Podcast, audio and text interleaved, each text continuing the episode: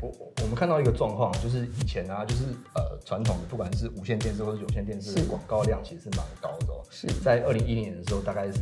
呃两百五十元台币，它其实蛮就是蛮惊人的。可是它是呈现一个渐渐有一点下滑的这个趋势。那反观就是跟网络相关的这个广告量啊，二零一零年的时候是大概八十五亿元，那一九年的时候已经成长到至四百五十八亿元。那这个数字的这个变化其实是蛮惊人的。我想请教一下，东西是说，哦，像传统的广播或电视啊，我们可以说它是视为了吗？那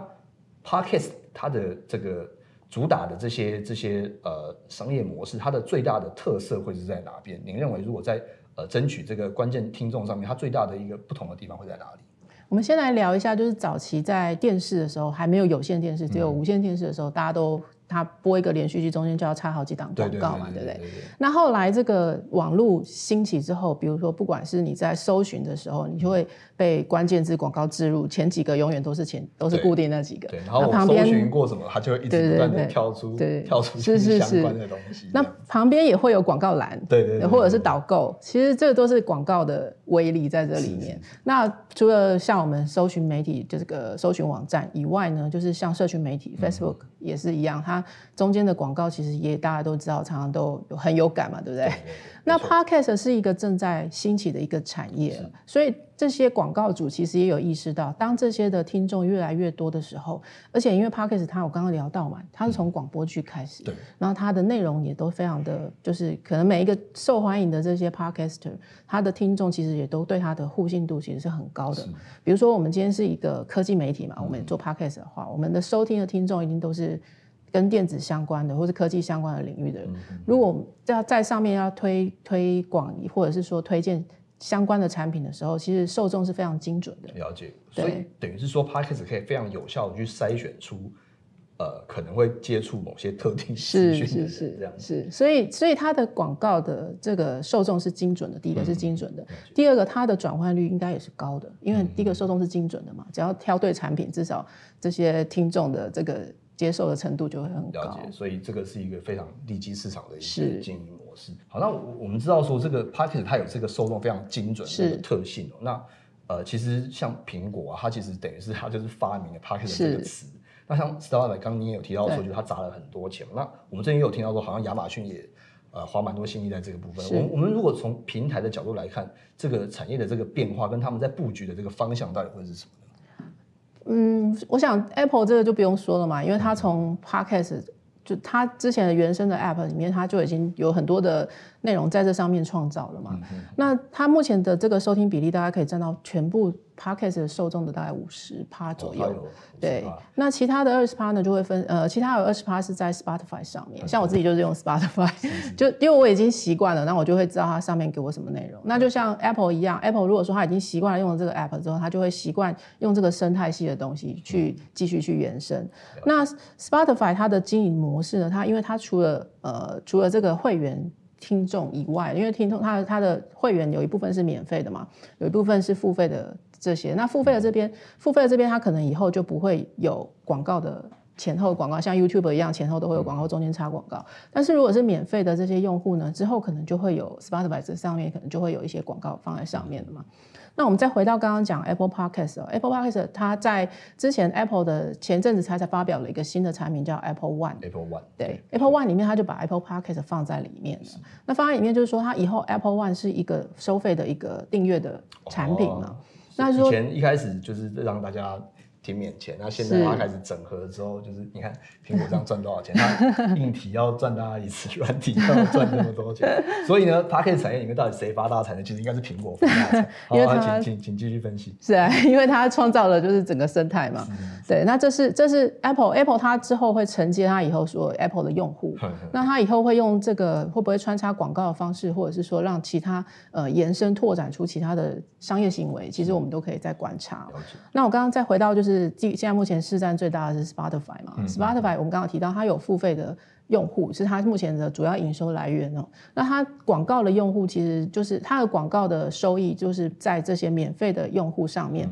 它目前的这个广告收益大概只有十 percent 左右，占它整体的营收。所以他希望透过现在努力的在经营 Podcast，就是道说他其实是想要透过广告的方式来。让它的整个整体营收在增加。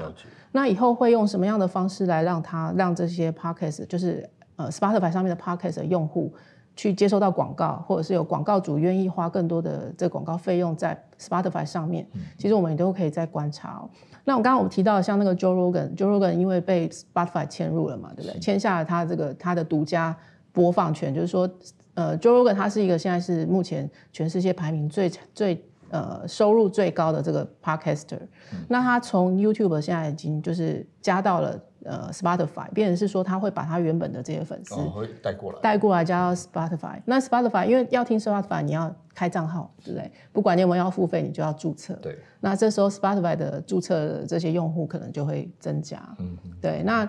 那像呃 Joe Rogan 是一个最大的这个 podcaster，那他一定要有很多的广告主一定会注意到他，因为他就是一个 KOL 了嘛。对，他的影响力一定是嗯没错一定是有的，所以大家也对于这后面会带来的整个商机，其实也是有影响的嘛，就是可以可以继续再观察。那另外，刚刚我们只提到说哎 Apple 跟 Spotify，那还有三十 percent 左右是其他的这些播放的平台，可能比如说 Apple 呃 Google 的 Podcast，、Google 也有出那个 Podcast 的 App，可以让大家在上面收听。那还有其他的，像原本的这些 host，主要的 host 像呃 SoundCloud，或者是说像台湾大家会熟的，可能是 Sound On 或者是 KKBox，、没错，其实这些都是他们都努力的在经营这一块，就是希望有更多的用户透过这些 app 去收听 podcast 的节目。那在使用 app 的当当下，其实你都会不就一定都会可能会有一些广告带在上面。那一样，它就会有让大家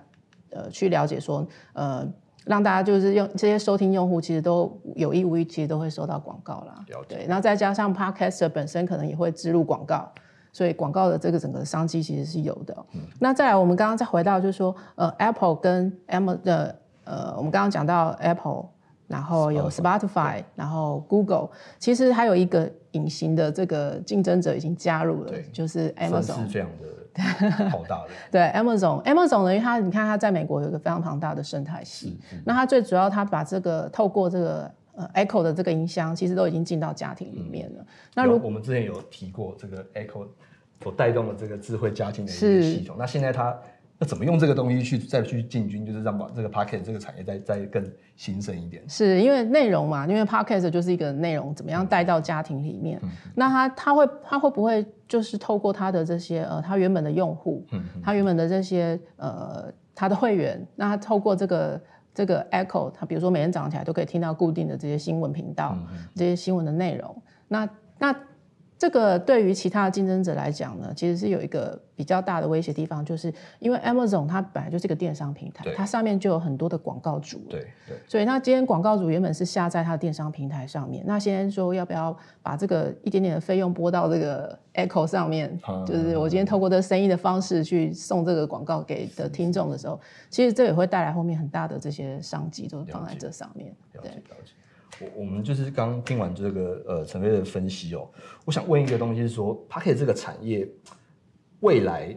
它会有一个什么样的发展？它对于像我们之前也看到很多呃近十年来有很多颠覆性的这个东西出来，就是让产业有了一些变化。您您认为 p a c k e t 这个产业未来的一个方向会是怎么样的一个状况？我们有观察到几个点哦，其实从我们刚刚讲到，就是说从最早这个 app 出现的二零一二年的时候，到现在的二零二零年这段时间呢，其实呃这个整个收听的听众其实是在增加的，不过它还没有到就是整个到非常巅峰的状态，目前都还是一个在成长的状态。哦，它是不断的持续在起飞的这样的对状况。那我们也可以说，这个产业的轮廓其实它正在成型，包括内容创作者，包括所有周边的这些装备，然后包括收听的时候你习惯用的耳机或什么，其实这些都慢慢的在成型啊。那它所以它的整个的这个整个商机其实都还在酝酿。是那我觉得目前这些不管是 p o c k e t 平台或是创作者，他们希望都是越来越多的听众加入这个领域。没错，就像大家还之前只网络刚开始的时候，网网络的用户并没有那么多。对对后来网络起来之后，手机大家人手一机的时候，哇塞，这个网络的用户就越来越多了，商机就都出来了。了解，这是有一个有点像是相辅相成，就是是把这个算是一个生态，把它是是是建立起来这样子。是了解。那呃，比如说像呃，你有没有觉得说像 p a c k a g e 好像有一些呃颠覆性的这种这种感觉？有没有一些有没有让你回想起之前哪些呃，好像产业或者是行业经历过这样子的一个变化？对，其实这几年大家有感的，第一个就是像 Uber，Uber 它已经挑战啊了传统的计程车产业嘛那 Airbnb 它挑战了那种订房，嗯就是这些旅行业者。那再来 Spotify 它挑战的唱片业者，对，对不对？然后 Netflix 挑战的就是影视业者。所以 Podcast 它其实它目前正在挑战，我我我观察到它比较接近的其实是新闻媒体。哦，它其实直接挑战新闻媒体，就是我们现在正在做的事情，就对。对，它其实就是一些文字的媒体，它用声音的方式去让大家可以去更快接受这些是讯息而。且有一些那种沉浸感，可以让你好像呃你不用就是真的阅读很多东西，也来到新闻现场的这是种这种感觉。是，所以我们如果说这个是一个确定的趋势，继续在发展的话，其实早期我们可能会听到电呃有声书，啊，对对，然后或者是说之前它最早起来的这些广播剧，其实这些产业都会慢慢的被再更更注，就是因为它的整个产业轮廓都完整了以后，其实它目它接下来的发展就更有可能。了解了解。对，诶，那因为像呃，我们知道就是呃，某水果公司 就是以某硬体装置，就是等于是它就是带动了 Parkes 这个东西的兴盛嘛。您您您觉得就是这个这个产业或者这这样子的一个模式，未来会不会有一些我们要注意的一些地方？其实长久以来我们都观察到，比如说我们看电视、看手机，其实电对啊，会伤眼睛嘛，对就就是干眼症啊，什么有的没的。对啊，或者是小朋友近视的比较早了嘛，是对不对？那如果说现在大家都已经非常习惯，就是不管走路或干嘛，就会戴这个耳机运动啊，整天都戴着耳机。其实我觉得听力的方面，比如说听觉的这些影响啊，其实大家也都是要特别的注意这样。了解，我们就是看到，就是像这样子的这个行业啊，就是带给我们一些新的革命性的一些呃使用体验。那我们也有一些新的，就是呃保健的方式，可能是我们未来要注意的一个方向。是，那科技早知道希望用浅显的方式替您解说科技大小事，让您知道您该知道的产业变化。那如果有想要提出的问题啊，或者想要知道的产业知识，也欢迎留言让我们知道。那我们谢谢研究中心陈飞，啊，新闻早到，我们下次见，拜拜。拜拜。